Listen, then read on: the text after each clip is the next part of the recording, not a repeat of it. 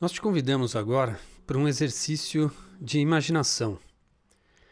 Pense naquele abraço bem apertado com uma pessoa muito importante para você. Feche os olhos se você puder. Não dá uma sensação de conforto, de proteção? Transborda na pele aquele calor gostoso por saber que aquela pessoa que te abraça tem toda a atenção voltada para você. É, é, a gente tem uma, não, um bordão, né, que é não emancipa ninguém, fica para trás. Em tese.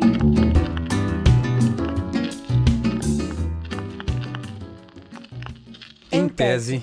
Eu sou Ana Júlia. E eu sou Douglas Leite. Neste episódio da série Vidas Invisíveis, nós vamos buscar na porção fluminense da Rede Emancipa a relação entre carinho e construção de conhecimento. Ao me dirigir ao Rio de Janeiro, fui recebido pelo Eros. A propósito, Hannah, você sabe como chamamos a quem nasce no município de Belfort Roxo, na Baixada Fluminense? Belfort Roxo? Eita, Douglas, agora você me pegou. Então, Hannah, minha primeira conversa foi com o Eros Silva, poeta, rapper e professor Belfort Roxense. Nasci em Belfort Roxo mesmo. Nasci em 99, dia 25 de junho de 99, né? Convidado a traçar sua trajetória de vida, Eros parte direto para o papel da educação e cita a influência de sua mãe, que é pedagoga. A gente sempre conversou muito sobre essa questão de educação, sobre essa questão de escola, sobre essa questão de futuro, né? O que você quer ser quando você crescer. Ao mesmo tempo, ele dá alguns sinais de uma relação instável com o modelo tradicional de instrução escolar. Estudei do pré até o nono ano em escola privada. Escola privada no qual eu repeti um ano, repeti a, a sexta série. Aí depois o ensino médio eu fiz no colégio público, Colégio Estadual São Bernardo, né? aqui em Belfor Roxo mesmo. Aí lá também eu repeti o primeiro ano. Aquilo lá foi um espaço maravilhoso assim para mim, o pro meu crescimento assim, enquanto, enquanto pessoa e enquanto entender o que é escola, né? Engraçado. Ouvindo Eros, me lembro que também tive problemas para me encaixar nas exigências da forma tradicional da escola. Esse formato clássico, secular, que olha para as pessoas como uma massa homogênea, sabe? Sei bem como é. Vire-se eu não capto seu sinal. Adapte-se ao que eu digo que é bom. Conforme-se ao que for mais fácil para eu executar, ao que eu posso medir, ao que eu posso equacionar. Fui obrigada a domar a minha Hannah Júlia original. Era como se eu tivesse de assinar um contrato social para ser aceita, para ser elogiada e afagada. Não à toa, o termo disciplina é usado o tempo todo quando falamos nessa educação tradicional. Chamam disciplinas a matemática, a história, mas também chamam disciplinados os alunos mais quietos, mais previsíveis. Currículo, curral, encurralados. É por aí mesmo. E parafraseando Caetano, na educação tradicional, parece que o lema, na verdade, é rapte-se, adapte-se e capte-se. O problema é todo seu. Aí eu fiz o Enem, quando eu terminei, terminei em 2018. Fiz até uma pontuação assim razoável, só que por uma falta de conhecimento, talvez eu não tenha passado por causa disso, né? Eu, te, eu prestei para pedagogia na UFRJ, pela opção, e na segunda foi na Rural de Nova Iguaçu. Aí, não conseguindo passar, né? O desejo ainda de, de ser professor, de entrar na universidade sempre continuou muito grande, né? Aí eu tenho uma amiga que terminou ensino médio comigo, ela me mandou uma foto de um panfleto de um pré-vestibular. Ela falou, amigo, se inscreve. Eu peguei e me inscrevi, só que assim, nem, nem me liguei no nome do, do pré-vestibular. Eu só me inscrevi. Em 2019 foi quando eu comecei a minha trajetória na Rede Emancipa. A escola é algo que, que, que enquadrado o ensino, sabe? Isso deixa a gente encaixotado, a gente espanta a luz. Lá no Emancipa a gente já tem várias formas, a gente está lidando com, com, coisas diferentes, com conteúdos que por mais que sejam os mesmos das escolas, muitas das vezes são dados de forma diferente, de uma forma mais livre, sabe, de uma forma mais abrangente. E isso é muito bom, sabe? eu lembro que o impacto da primeira aula já foi uma coisa já que abrilhantou os meus olhos. Né? Como a aula de filosofia do professor Fred, ele colocou um rap do, de um rapper chamado El Ninho. Orumilá jogou seus búzios para ver que futuro ia ter a ave que enfrentou Oxóssi.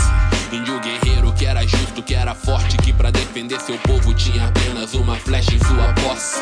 E que mostrou que o impossível não era improvável. E o... Sim, nunca tinha escutado assim, mas a questão de já começar uma primeira aula com, com uma música, sabe? Uma, uma coisa mais reflexiva pelo lado da música, é uma coisa que no ensino médio eu nunca nunca participei, nunca vi, sabe? Acho que eu sempre tive desejo de ver essas aulas assim, mais voltadas para o lado artístico, sabe? Mas também não perdendo a parte teórica, sabe, reflexiva da coisa. Aí foi assim que eu comecei a minha trajetória e esse impacto foi super importante para minha vida, porque tipo assim, aqui em casa, como disse com a minha mãe, a gente sempre conversou sobre pedagogia, sobre algo pedagogia freiriana, né, que é libertadora, uma pedagogia do Rubem Alves, que ele fala sobre a questão da pedagogia humanizada, né, de você ter a liberdade de você ter relações humanas mesmo, assim, de aproximação até questões afetivas. Foi isso eu encontrei na Emancipa, né, assim, e rapidamente eu, ah, por algum motivo que não sei muito bem explicar, né? Já, a gente já fez um ciclo assim de aproximação tanto eu e os amigos, né, quanto com os professores e coordenadores. Então, tipo assim, a gente estava num diálogo muito grande em tão pouco tempo, assim, as nossas conversas já estavam entrelaçadas de alguma forma. Quando eu me coloco no lugar do Eros e das comunidades onde o Emancipe está presente, eu me imagino tendo contato com as razões para muitas injustiças sociais que vemos no Brasil. E para mim, eu Acho que chegaria em um ponto onde eu levantaria a mão e perguntaria bem alto: e o que podemos fazer para mudar isso tudo aqui? O Emancipa costuma fazer aulas de campo, né? Aulas públicas, né? Nos atos da educação teve aulas públicas do Emancipa. Teve uma que eu tive o prazer de de comandar, sabe? Então, assim, foi muito importante pra gente, assim, sabe? As manifestações, assim, ajudou muito numa construção de caráter social, política, sobre aquilo que a gente quer mesmo pro nosso futuro. Assim como temos visto nos episódios anteriores, a metodologia é um fator importante para a filosofia da rede Emancipa mas a relação humana parece ser algo ainda mais central. E também o diferencial também do Emancipe foi importantíssimo para a gente, não só para mim, eu falo os meus amigos também, é a questão da, da proximidade com os professores, né? Essa questão mais humanizada de você ter um diálogo franco e direto e próximo do professor por os professores é, serem assim de uma faixa etária que não se, se difere muito da nossa, a gente está participando do mesmo diálogo, sabe? Então assim, nós, nossas conversas giravam em torno de uma coisa que estava palpável de todos nós, né? Então, assim, isso fortalece muito a aproximação, o jeito de falar, sabe? O jeito de, de fazer as coisas, assim, estava muito próximo da gente, dos professores e os coordenadores também, né? E a gente sentiu primeiro essa união, né? Primeiro a gente sente, depois a gente começa a entender, né? A gente sentiu muito essa união, sabe? Esse, esse sentimento de, de pertencimento, sabe? Essa questão de da gente ser, se a gente fazer, construir mesmo a rede emancipa quanto aluno, né?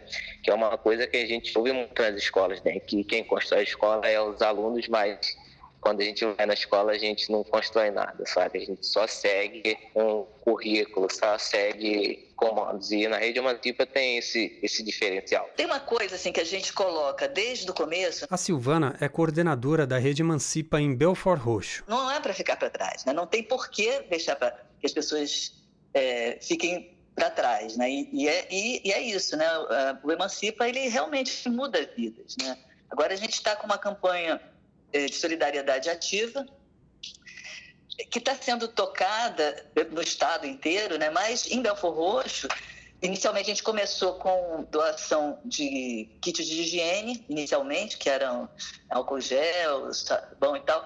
E aí eles mesmos, que, quem está levando em frente são os alunos, os nossos alunos é, do ano passado, do ano retrasado, né, que, que se tornaram coordenadores. Então eles mesmos recolhem comida, é, doações nos sacolões locais, botam caixas na porta dos sacolões para as pessoas entrarem, compra, né? Você a sua compra e deixa uma doação ali. E são eles que estão tocando essa campanha solidária. Tocando, o que eu digo, não é apenas distribuindo, é fazendo, aplicando questionário entre os alunos, né? É, preferencialmente essa campanha é entre os alunos que se inscreveram, né?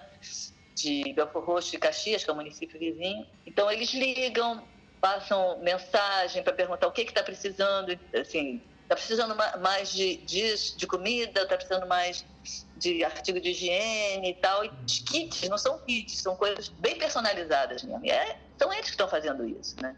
A Silvana é arquiteta, graduada na Universidade de Brasília e trabalhou por muitos anos como fotojornalista. Ela tem doutorado e pós-doutorado em comunicação social. Eu sou professora do Instituto Federal do Campus Belfor Roxo, que é um campus voltado para a arte, é, tem curso técnico de moda, carnaval, enfim, é um curso, é um campus mais voltado para essa área artística. Silvana, você falava sobre o protagonismo dos alunos na campanha Solidariedade Ativa do Emancipa. Eles tomaram a frente dessa campanha, tomaram para eles mesmos. Isso é, é, muito legal, né? Você vê a pessoa é, se armando de, de instrumentos para poder intervir na, na realidade dela ali, né? Onde ele, eles vivem, onde eles, eles cresceram. E me fala, Silvana, como o Emancipa começou em Belford Roxo? Eu conhecia o Emancipa, mas não era do Emancipa. Eu imediatamente eu, ao ver aquele campus ali, aquele, aquele território, eu, eu pensei no Emancipa e eu não, pensei assim, poxa, aqui é um lugar que uma educação emancipadora é mais do que necessária. Né? E aí eu entrei em contato com o coordenador do Emancipa aqui no Rio, que é o Juliano, Aí a gente combinou, era é, é, setembro, por aí, a gente combinou de fazer um curso, levar o Emancipa não como um curso regular, né, porque já estava próximo do Enem, mas com aulões de redação para o Enem. E aí foram quatro aulões né, durante o mês de outubro, é, bombou, tinha mais de 60, 60 inscritos, e a partir daí a gente manteve o curso regular. E como os alunos foram chegando?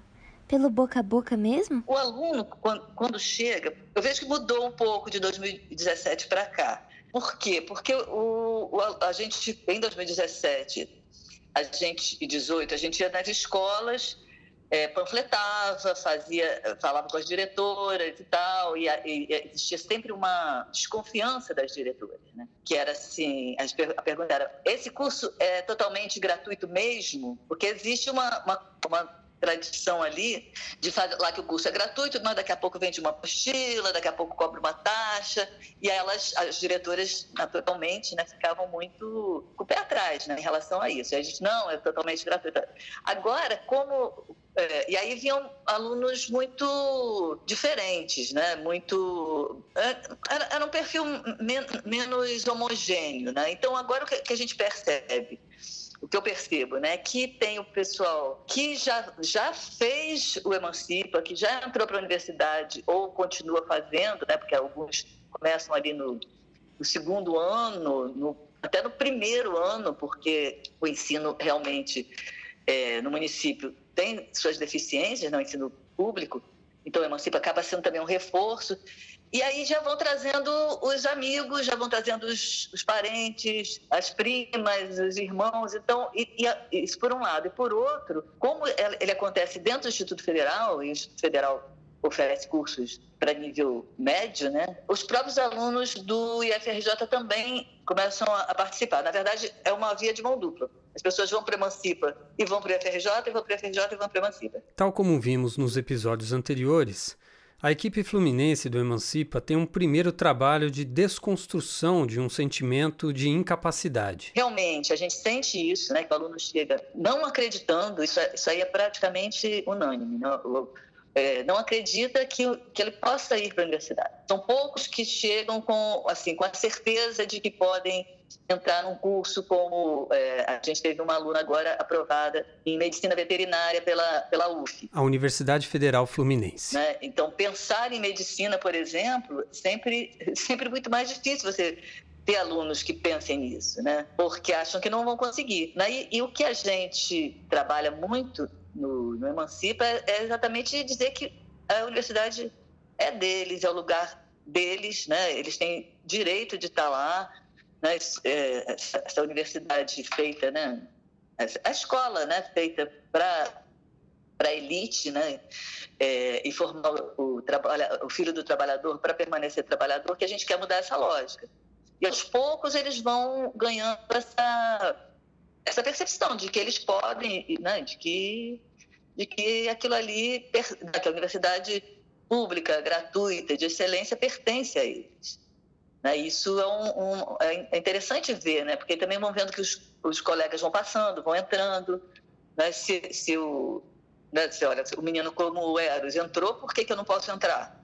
Né? Exatamente o mesmo extrato social, né? a mesma formação, mesmo município, enfim. E foi muito importante para mim que a gente teve uma, uma mesa sobre negritude, o, o negro, quanto agente da sua própria história, né? Sobre o negro que consumir a sua negritude em, em virtude de livros, sabe? Em virtude de história. A gente procurar saber sobre a nossa história. Eu falo, já falei uma vez que essa aula foi um momento de eu rever a minha negritude. Eu me entendia como negro, sabia de todo um racismo, mas quando eu participei dessa aula eu tive que rever minha negritude, o quanto eu estava priorizando a minha negritude, o quanto eu estava botando a negritude no, na, nos meus pensamentos, nas minhas ações, assim, nas coisas que eu lia, sabe? Isso para mim foi essencial. Cada um com a sua individualidade cria um grupo colorido, uma coxa de retalhos valiosos, capaz de cobrir todo mundo. Em geral, os cursos pré-vestibular, você está ali para conseguir passar e chegar na universidade. E isso significa que a pessoa que está sentada ao seu lado, na carteira ao lado, é sua concorrente. Né? A gente é, parte de uma lógica oposta, né? que ali né, to todos e todas têm que estar se ajudando, se apoiando. Isso funciona muito, muito bem né, que não existe, nós não somos, não competimos uns com os outros. Isso também é muito bom, é muito libertador, né, para quem está nessa tensão do vestibular e para a vida mesmo, né. Nesse processo, o Emancipa uniu todos os povos, né, do Rio de Janeiro. Isso que é muito interessante. Uniu todos os povos do Rio de Janeiro em um local só para a gente discutir política, educação e coisas do tipo. É bom a gente ver que por mais que a gente esteja tão longe, a gente está com os mesmos diálogos, né? As ideias formulam o mesmo pensamento, mesmo que de forma diferente. Mas o pensamento, o final, né, o telos, é sempre o mesmo. Isso que é incrível. Antes da gente voltar para Silvana, eu queria aqui registrar o momento em que o Eros viralizou na rede Emancipa. Eu fiquei um pouco conhecido no Emancipa por causa de uma música, uma paródia que eu fiz de um funk, né? Aí só que viralizou, né, entre a gente, assim, do Emancipa, não só de Belo Rosto, como do Brasil todo, né? Aí, pô, foi incrível, assim, a recepção, o carinho da galera, assim, sabe? Mas dá uma palhinha aí, Eros. Rede Emancipa é mó barato, todo sabadão eu tenho que partir. E os amigos, todos unidos, de mochila nas costas, e time é assim. Eu vou pra FRJ. Ah, na de aprender.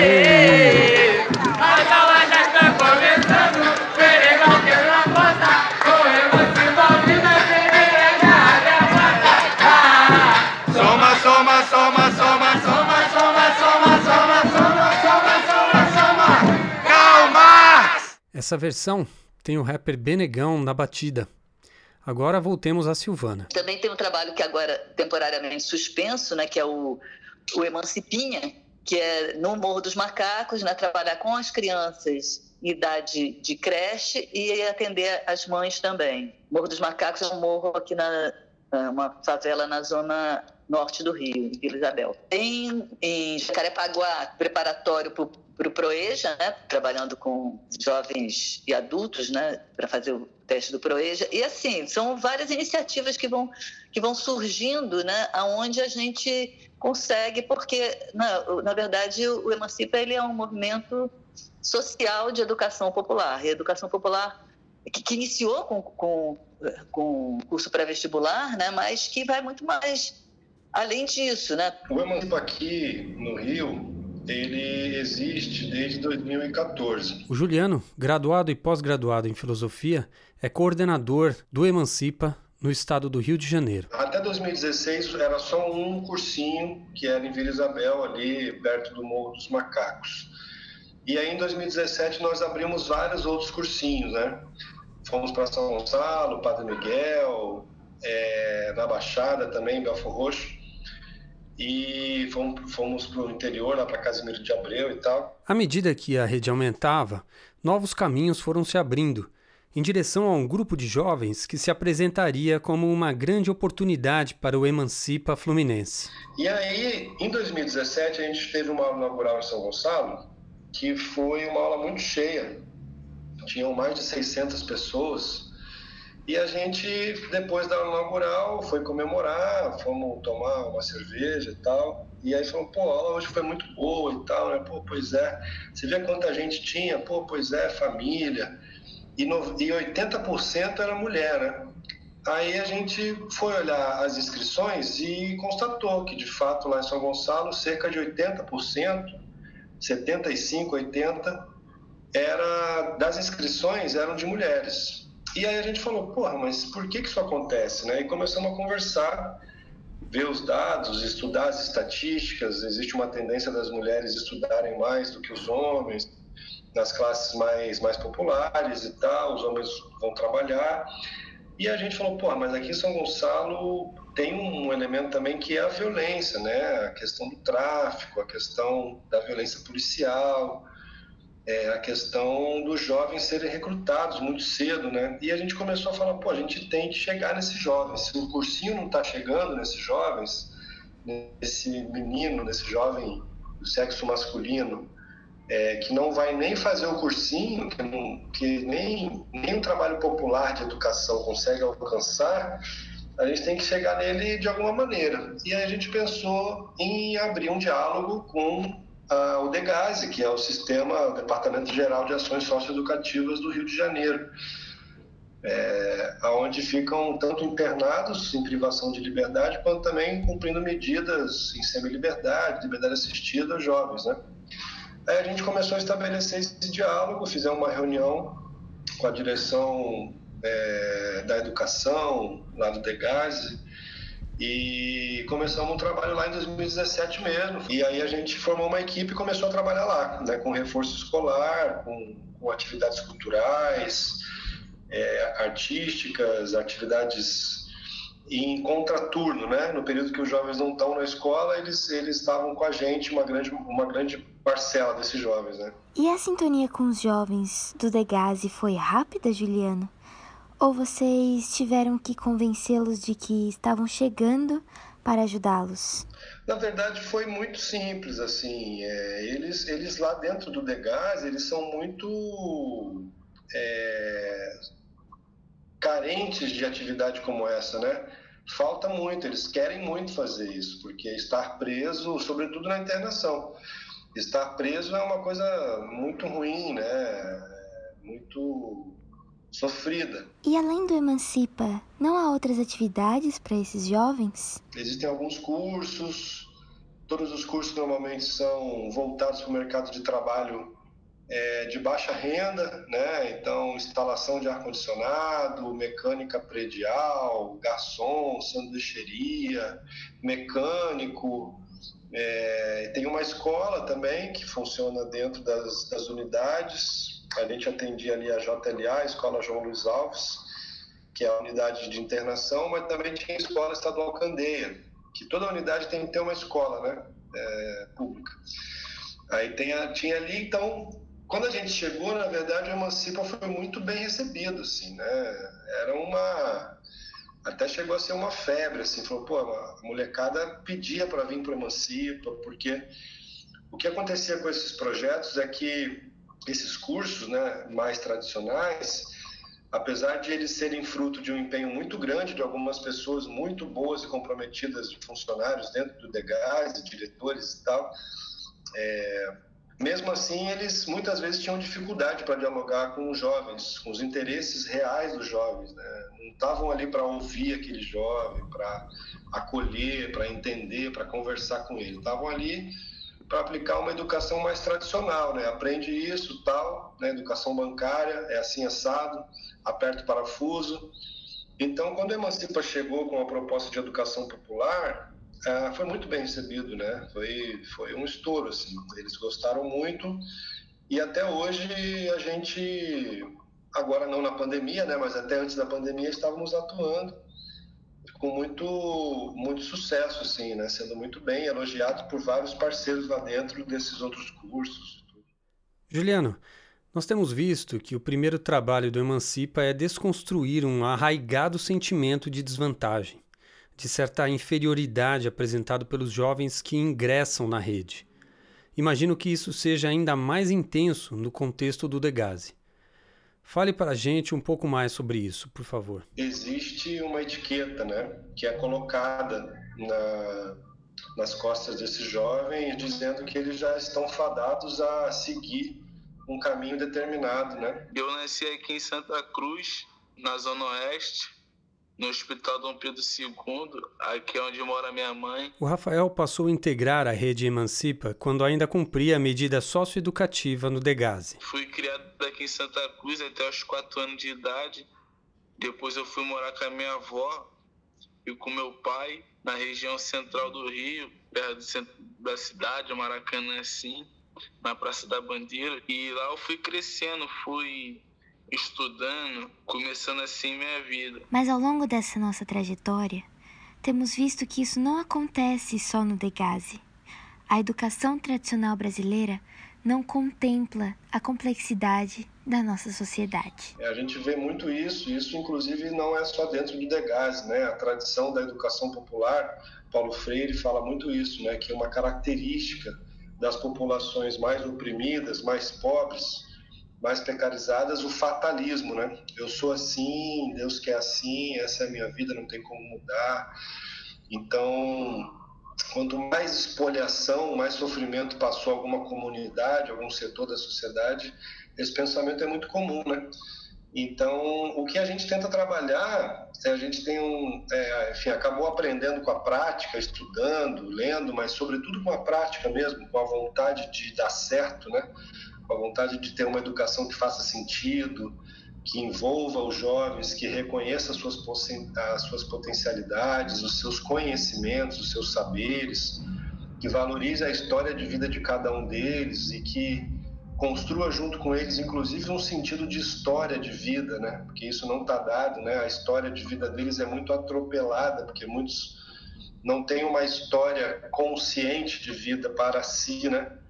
Então eles eles precisam, a gente precisa fazer um trabalho conjunto de conscientização da própria história, é, porque muitas vezes eles eles já eles são jovens, mas eles também são adultos, né? Emocionalmente emancipados pela constante violência presente em suas vidas. É um jovem, criança, adulto, né? que já tem responsabilidade de adulto, muitas vezes já tem filhos, famílias, já ganha dinheiro, é, muitas vezes é, já, já passa, né, já tem uma série de vivências do mundo do trabalho e, ao mesmo tempo, são jovens de 14 anos que estão na plena infância e que poderiam e que sentem falta de brincar, de empinar pipa, de andar de carrinho de rolimã, de jogar bola, né?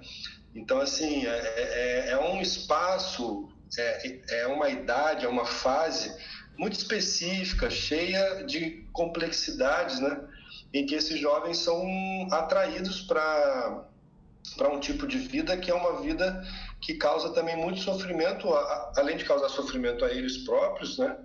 Mas também pode causar outras pessoas, dependendo de que tipo de vida, se é roubo, se é furto, se é, é, é se é tráfico, enfim, se é entrar pro pro, pro para o Comando Vermelho, se é. Então, isso tudo a gente problematiza, né, dentro da sala de aula. A gente não tem um, algo que não se possa ser dito.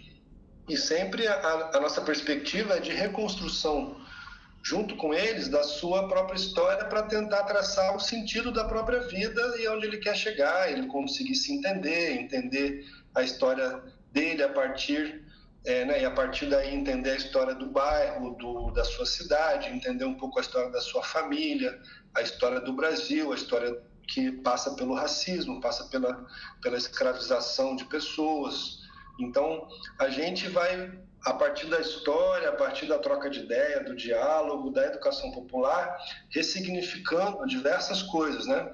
Eles têm muitas identidades, né? Os jovens, eles são jovens, são uma, a grande maioria negros, é, a grande maioria, quase todos, moradores de favela, com uma série de é, conhecimentos, experiências culturais, é, musicais, tem uma experiência escolar envolvida também que normalmente é bastante é, enfim, insatisfatória, né? A escola normalmente ela ela cumpre essa função de conseguir é, ser um dique de contenção para o jovem não entrar totalmente numa vida dessa chamada, né, no que as pessoas falam na vida do crime, etc e tal, alguma coisa assim, é, mas aí quando sai da escola, normalmente a escola se torna aquele lugar onde era, era tudo muito incompleto, era tudo muito insatisfatório, né? A escola é um espaço muito frustrante, tem muita violência também dentro da escola, muitos relatam muitas coisas.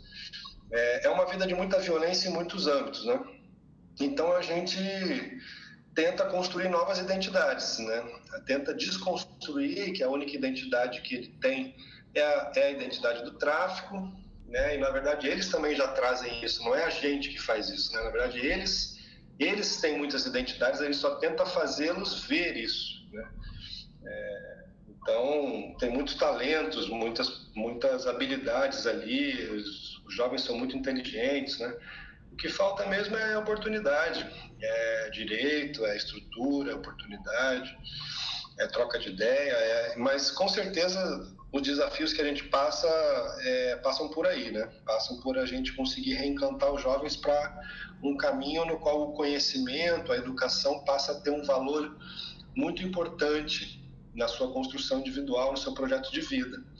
É, e a gente tenta insistir nisso com eles diariamente, né? E tenta construir isso junto com eles é, para que eles se tornem também do Emancipa depois, porque isso também é uma forma de identidade, né? se eles têm a identidade do tráfico, eu sou comando. Então, assim, como é que a gente também consegue oferecer para ele outras identidades, né? Você é um jovem, você é negro, você é do emancipo, você tem aqui com você um coletivo, um coletivo forte, que vai fortalecer, que vai estar tá junto, que vai correr junto. Então, esse tipo de compromisso com eles também é um dos motivos que faz com que a gente consiga ter um bom resultado é, nessa, nessa tarefa aí, nessa, nessa atuação que a gente tem, né? Né, Rafael? Depois de um tempo, quando eu já estava com 11, 12 anos, meu pai teve câncer no estômago, minha avó estava acompanhando ele no hospital, eu não tinha quem ficar em casa, é, ficava sozinho em casa, às vezes tinha que fazer um negócio para comer, não sabia. Era muito complicado para mim, tipo, ver meu pai naquela situação, ponto é, de falecer, que ele teve câncer no estômago. E foi um momento muito difícil na minha vida, um momento que eu comecei a fazer coisa errada na minha vida, comecei a praticar atos infracionais quando eu era mais jovem, fui pego é, cometendo atos infracionais, fui para o Degase. O Degase aqui no Rio é tipo um, uma prisão, sabe? É um sócio educativo é como se fosse uma prisão, um tratamento. É, o modo dele raspar a cabeça, é obrigado a raspar a cabeça, é algemado. Tu fica numa, numa cela que é para quatro pessoas, com oito, dez pessoas. E exatamente isso. Não é o sócio. Eles falam que é o sócio educativo, mas não é o sócio educativo. É quase encarceramento de gás. No Degás eu conheci o projeto Emancipo, projeto que eu participo hoje, que é um projeto muito bom, que me acolheu bastante. Todos do projeto têm um carinho enorme por mim, tem uma esperança por mim enorme. Professor Roberto, professora Júlia, professores que gostaram de mim, começaram a conversar comigo no dia a dia dos cursos. Aí a gente começou, eles falaram que, que viam um brilho enorme em mim, que eu poderia mudar de vida, que eles acreditavam em mim. Minha família vinha conversando comigo também, falando que eu poderia mudar de vida, que eu poderia dar o melhor para elas, que eu sempre fui um garoto bom, estudioso, inteligente, e que tudo que eu estava passando era coisa de momento. E foi isso. No dia que eu tive minha formação no Degase do Emancipa, ganhei minha liberdade. No mesmo dia entrei em contato com os professores e a gente combinou de, de se ver, conversar. Eu imagino que não tenha sido simples essa mudança pela qual passou o Rafael. Mas é sempre muito difícil, né? Porque a vida aqui fora é o grande fator que leva e que levou ele a fazer tudo que ele fez. E a vida aqui fora não mudou, né? Depois que ele saiu. Então, enfim, a vida é a mesma. Às vezes piorou, né? Então, é muito difícil, por mais que a gente convença, faça um trabalho de educação lá dentro, se a sociedade não mudar, se a estrutura econômica, se a pobreza não mudar, a gente fica também tendo uma sensação de enxugar gelo, né? Enxugando gelo, sua realidade segura por um fiapo de cabelo. Apego pelo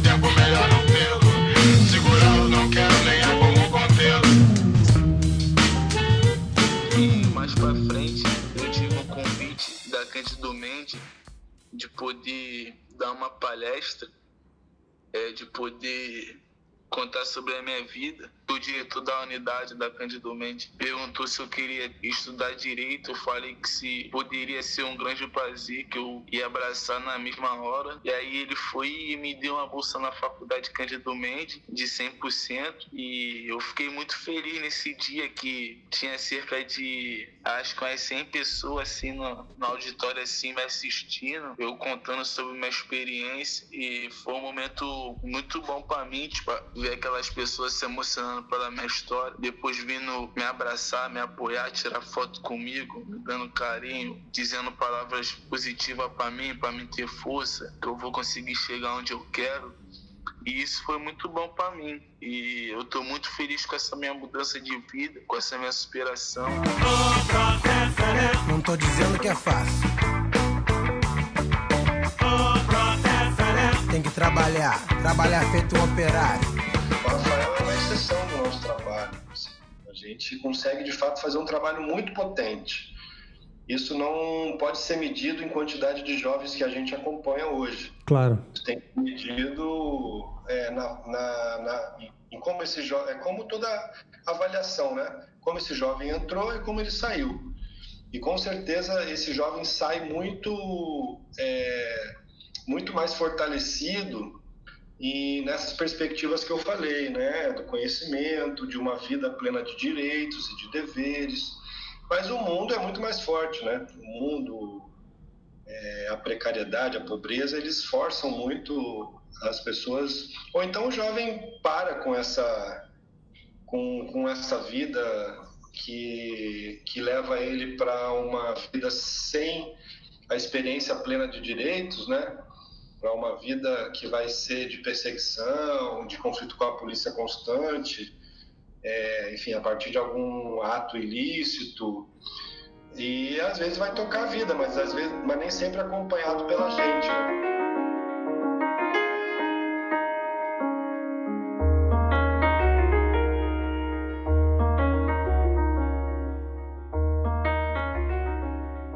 As armadilhas estão postas diante de pessoas cujo repertório ainda não é suficiente para as enxergar como tal. Parece algo bom e é assim que as julgam, pela aparência. E depois, quando percebem que se enganaram e que foram enganadas, recebem a mensagem de que a culpa pela situação em que se encontram é somente delas próprias. Marco Polo relata no livro As Cidades Invisíveis de Ítalo Calvino. Compreendi que deveria me libertar das imagens que até ali haviam anunciado as coisas que procurava. Só então eu seria capaz de entender a linguagem da cidade de Hipásia, onde os sábios são crianças e nada é óbvio como se pensa. E conclui o navegador florense: não existe linguagem sem engano.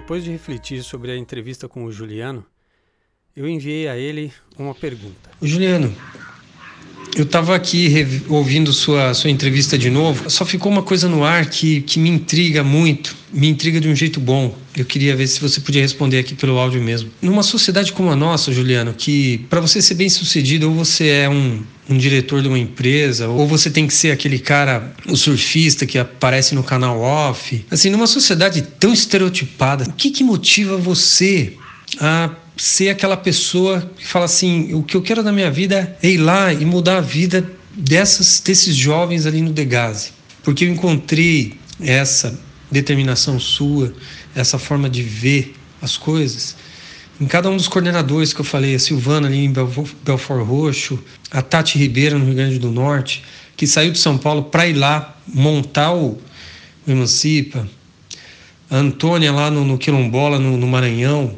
e outras pessoas que eu ainda vou conversar nesse grupo, entendeu? Eu acho que você mesmo, na pergunta, já indica um pouco da resposta, né? Quando você diz dessa sociedade midiática, sociedade da celebridade, da pessoa de sucesso, né? Dos heróis, dos bem-sucedidos, daqueles que mereceram, daqueles que batalharam. Na verdade, há uma grande hipocrisia, né? Porque a, a fórmula que levou esses sujeitos ao, ao lugar em que eles estão, seja ele uma celebridade, seja ele um advogado de sucesso, etc., não tem tanto a ver com mérito, mas tem muito a ver com condições sociais dadas, né? Isso não quer dizer que a gente exclua a, o esforço que cada indivíduo faz, é, né? Cada um tem um, um esforço próprio, um talento próprio. Eu toco violão muito mais tragicamente, de maneira muito mais precária que um violonista, né, profissional. Enfim, ele escolheu seguir essa carreira. Então, óbvio que o esforço individual, a dedicação, contam muito, né, para qualquer pessoa, para qualquer lugar. Mas numa sociedade capitalista como a nossa, é, com tantas desigualdades sociais, com tantas faltas de oportunidade, com uma escola pública muitas vezes muito aquém do que a gente precisaria. Quantos gênios, quantos talentos, quantas pessoas de sucesso não existem é, e não são é, visadas, não são é, floridas, né? não são desabrochadas por uhum. falta de oportunidade, né? Então, nesse sentido que eu acho que o trabalho do Emancipa, ele, ele, enfim, e a minha motivação também, né, pessoal, vai no sentido de que a gente precisa conseguir fazer com que as potências que estão na sociedade apareçam, né? No fundo, no fundo, quem cria o conhecimento não é a elite que chegou ao sucesso. No fundo, no fundo, todo conhecimento ele vem do povo, ele vem das pessoas, né? A medicina começa com os experimentos que vêm, que tem a ver com a nossa sociedade aqui, né? É, o conhecimento acadêmico ele é um desdobramento é, de uma série de conhecimentos populares, né? A própria universidade, a gente quer a democratização da universidade para fazer com que esses conhecimentos, inclusive, sejam é, protagonizados e distribuídos e compartilhados com o todo da população, com todo mundo, né? Conhecimento é poder, né? Então, a, enfim, o motivo que nos leva aí para montar cursinhos em Belfor Roxo, para para conseguir fazer trabalhos em comunidades, etc., não é uma tentativa salvacionista de salvar, de eu vou iluminar essas pessoas, eu vou aqui dar, dar voz, né? Na verdade, é só ser uma ferramenta, enquanto movimento social, ser uma ferramenta, um megafone para que essas pessoas que já têm voz consigam falar mais alto, né? E consigam estar junto com a gente, aprendendo também e ensinando também, né? A gente acredita que só esse movimento de educação coletiva para a transformação social da sociedade, para uma transformação radical, é capaz de mudar as coisas, né? Só ele é suficiente, só ele é, permite com que a gente vislumbre uma sociedade mais igualitária, mais justa, mais livre, né? Então, eu, enfim, responderia nesse sentido, né? A experiência do Emancipa é justamente a experiência que diz que o trabalho coletivo, movido por companheirismo, por solidariedade, alcança muitos lugares e projeta muitas pessoas a serem donas do seu próprio caminho, é, senhoras da sua própria vida, do seu próprio destino, das suas próprias escolhas, e não um objeto que se que é guiado e que é dominado por uma estrutura, né? A gente tenta promover ao mesmo tempo a motivação necessária para se construir esse projeto e também a conscientização necessária para saber quais são as amarras que nos dificultam para construir ele, né? Então acho que é um pouco por aí. É, para nós é fundamental a, a organização coletiva. Eu me vejo desde muito sempre um sujeito coletivo, né? As ambições que eu tenho e que os nossos militantes têm não são ambições a nível pessoal de ter sucesso mas são ambições de que o nosso povo tenha direito, tenha voz, tenha dignidade. Isso só é possível, claro que as lideranças são muito importantes, mas isso só é possível se a gente tiver um trabalho amplo, coletivo, fraterno, né, de, de conscientização, de educação coletiva, de educação para a transformação social.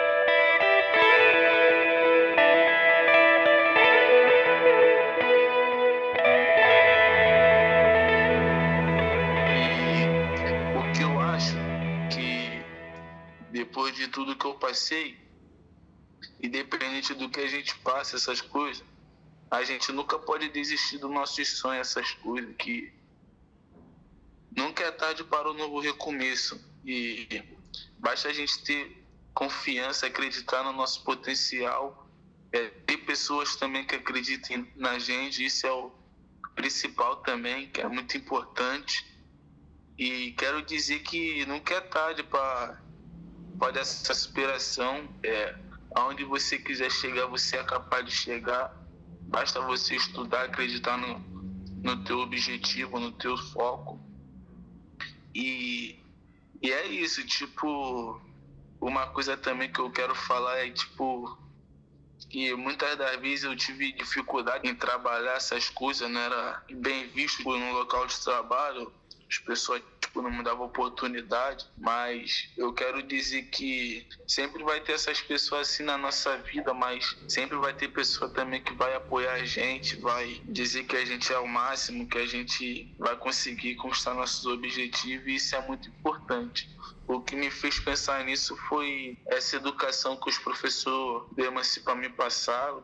Se a educação é liberada para todos, tá na lei que a educação é para todos, a gente merece tá no topo, conquistando nossos objetivos, independente do que a gente passou, se a gente é de classe baixa ou de classe média alta, quanto menos vocês esperar, vocês vão estar lá onde vocês queriam, conquistando seus objetivos. Você tá ligado? Esse é o proceder, aprendizado na pancada